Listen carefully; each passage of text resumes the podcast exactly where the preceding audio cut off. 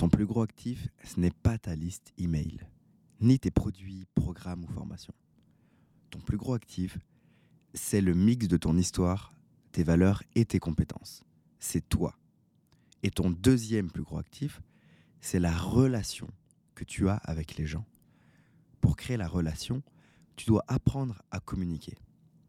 Your network is your net worth. Jim Rohn.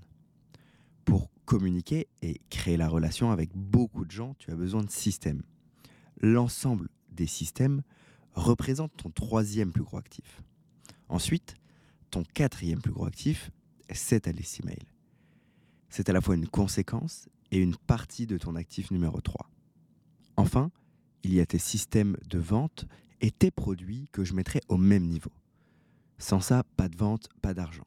Le nerf de la guerre d'une entreprise. C'est la dernière pièce manquante vers la prospérité.